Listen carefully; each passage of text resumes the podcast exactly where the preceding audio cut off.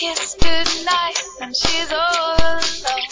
It wasn't quite the way she planned. Hello，你好，您现在收听到的是荔枝 FM 六七零七九五程序员之路播客，欢迎您的收听。那么这两天胜利日放假，也是有时间多录两期节目。嗯，最近在网上看到一条关于程序员的一个新闻，比较的火爆啊。那么八月三十日报道呢，疯魔世界的 3D 第一人称沙盘游戏《我的世界》啊的创始人 Marcus p e r s o n 近日在推特上表示，自从他成为亿万富翁后呢，他感受到了前所未有的孤独。福布斯杂志估算 Person 的私人财产将近十亿英镑，约合人民币九十八点四亿元。Persson 称，巨额财富让他感到感受不到挑战，只有无尽的空虚。那么，二零零九年呢，Person 发行了沙盘游戏《我的世界》，迅速风靡全球。但三十五三十五岁的 Person 随后称，他不想承担如此大成功的背后要承担的责任，因此他将工作室 Mojang 出售给了微软。他自嘲道。我不是创业家，也不是 CEO，我只是一个无聊的电脑程序员，喜欢在推特上发表自己的想法。那么，由于我的世界的巨大成功呢，Person 被迫成为了一个名人。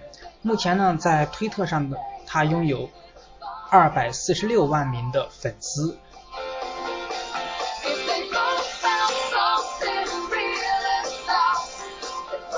那么，Person 一夜暴富后呢，过着极其奢靡的生活，挥金如土，为期一年的婚姻也结束了。那么，Person 在拉斯加维斯的酒吧、赌场和夜总会至今无数，曾一夜间消费十八万元、十八万美元，约合人民币一百一十四点八万元。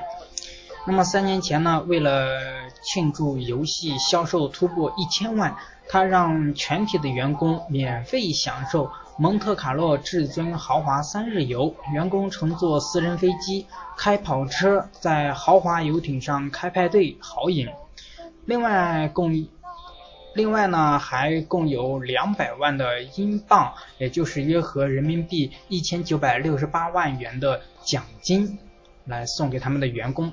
那此外呢，他还以四千三百万英镑，约合人民币四点二三亿元，拍下了比佛利山庄有史以来最贵的豪宅。同时呢，他还坐拥瑞典首都斯德哥摩，哎呦，斯德哥尔摩两套豪宅，并曾与哈里王子等名人出入他最喜爱的酒吧。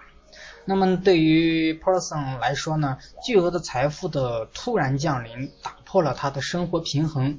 有钱之后呢，他失去了努力尝试的理由，他的社交关系也因也因为他的暴富而变得难以维系。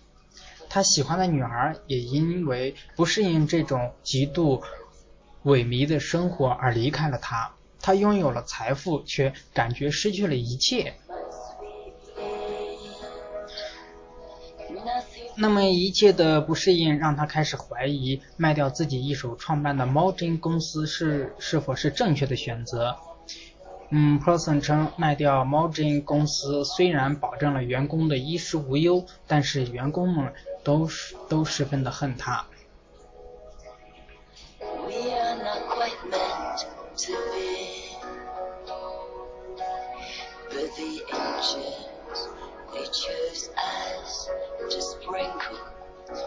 看完这条新闻呀，哎，富人的世界呀，我们穷人表示不理解呀。对于 Person 的抱怨，他有的网友就纷纷大呼道：“放着让我来！”说只要有钱，宁愿承受这份寂寞和空虚。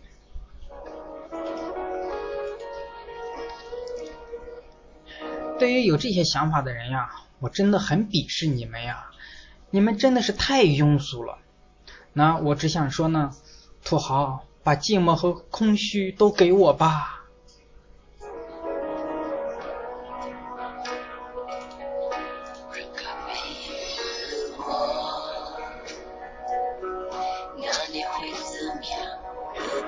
看来呀这钱多了也并不是什么好事啊。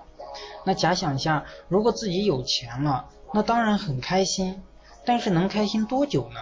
毕竟自己没有经历过，对吧？所以呢，只能去想象一下。那如果我有钱了，每天都在不停的花钱，问题是我有花不完的钱。那么时间一长呢，也许一周、一个月或者一年吧，或者五年、十年，那可能都没那么长时间。嗯，person 他也就是花了三年时间的钱嘛，然后就感觉到生活没有意义，没有奋斗的目标了，人生没有追求了。那何况我们呢？如果是我的话呢？时间一长呢，那肯定会觉得无聊。你想买的你都买了，我想玩的我也都玩了，我想去的地方也都去了，那么我的人生还有什么意义呢？然后每天都在想着明天我要去哪里花钱，我要怎么花钱，那失去了人生的意义，而且也失去了生活的乐趣。就像玩一一盘游戏，有困难才会去让人们有兴趣继续玩下去。通过不停的打怪杀人，不停的过关，不停的升级，这样我们才能获得满足感。那如果开一个外挂，然后就去睡觉，一觉醒来就通关了，那你就已经是这个游戏的老大了。请问这样的游戏还有什么意义呢？换句话说，玩游戏还有什么意义呢？所以呢，有花不完的钱，并不是什么好处啊。当然了，有可能会有人说有钱人多得很呀，马云、比尔盖茨、巴菲特、李彦宏等等等等。但是呢，他们的财富都是通过自己的努力慢慢的积累的，从零到多，从零到现在，他们并不是像 person 一样一夜暴富的，而且他们现在的竞争。很大呀，每天都在想各种各样的嗯方法，不让其他的企业，不让竞争对手来追上来。他们时时刻刻都会有这么这么一种危机感的，所以说是有竞争，他们会呃有一个奋斗的目标。那就算他们稳坐江山，对吧？有几个人知道他们真正的生活呢？像马云。为什么去找所谓的嗯亡灵大师呢？所以呢，人要得到满足啊，还是要通过自己的努力奋斗去实现，这样得到的幸福才是最真的，才知道珍惜，才懂得珍惜。所谓的幸福啊，是不能用金钱去买的，平平淡淡的生活才是真呀。生活中有困难，工作不顺利，或者苦苦的去追一个女生，每天去克服困难，解决问题。正是有了这些追求吧，我们才会有着每一天不一样的精彩的人生。这，这些都是生活的乐趣。我是不想一夜暴富的，说实话。那如果你一夜暴富了的话，分我一点钱还是可以的。好了，那今天的节目就是这样吧，感谢大家的收听，下次再见，拜拜。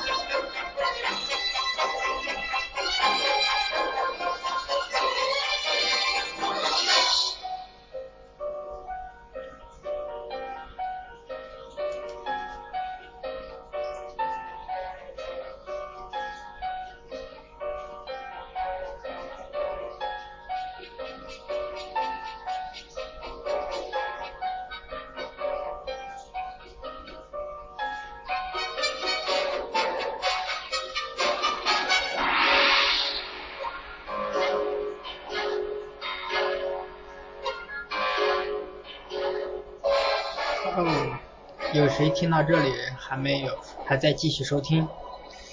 在这里买一个小小的彩蛋吧。最近在北京的公交车上，啊，北京的地铁，经常看到一个广告打的还是挺凶的，叫一路捞。那么网上也是有非常多的他们的广告。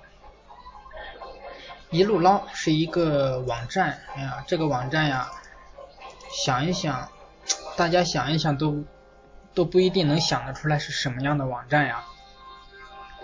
竟然是网址导航，现在的网址导航都已经不行了。现在有几个人在用网址导航这这种网站呢？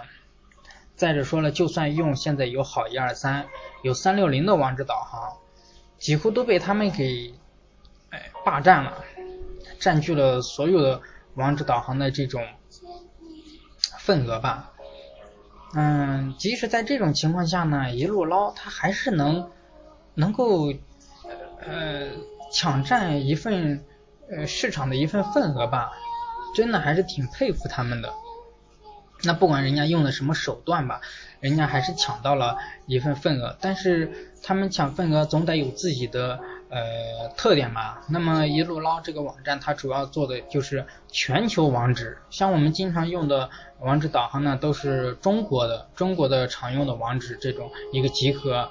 那么它这个一路捞，它是真正的集合了全球，嗯，十六种语言，嗯，所有国家的一个网址导航，在各个国家都设立了呃一个分站，有专门的人员去管理它。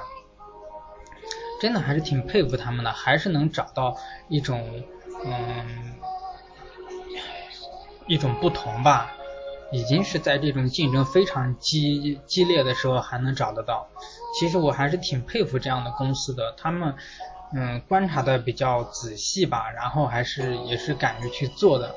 就比如说现在嗯如果有一家公司嗯还想去做手机上的。呃，聊天软件或者是呃 PC 端上的啊聊天软件，嗯，现在的聊天软件几乎都是被腾讯给垄断了，呃，手机上也是腾讯被 QQ 被和微信给垄断了。那么还是有各各种各样的一些呃这种通讯软件也能出得来，其实我还是挺佩服他们的，他们也都是在找一些各种不同的点去呃。去进行嗯设计，去进行嗯开发的。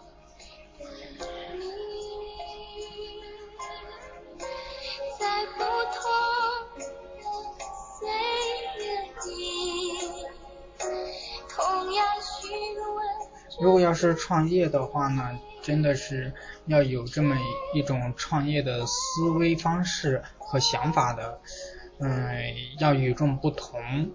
要找到各个嗯软件，哪怕是现在各大啊流行的软件，已经是做到行业嗯数一数二位置的一些嗯软件吧，但是还是能够嗯嗯抢到嗯找到一个不同的出发点来去做的话，真的是一个不错的方式。好了，其实自己说了那么多，也不知道自己在讲什么了，不知道大家能不能听听明白吧？嗯，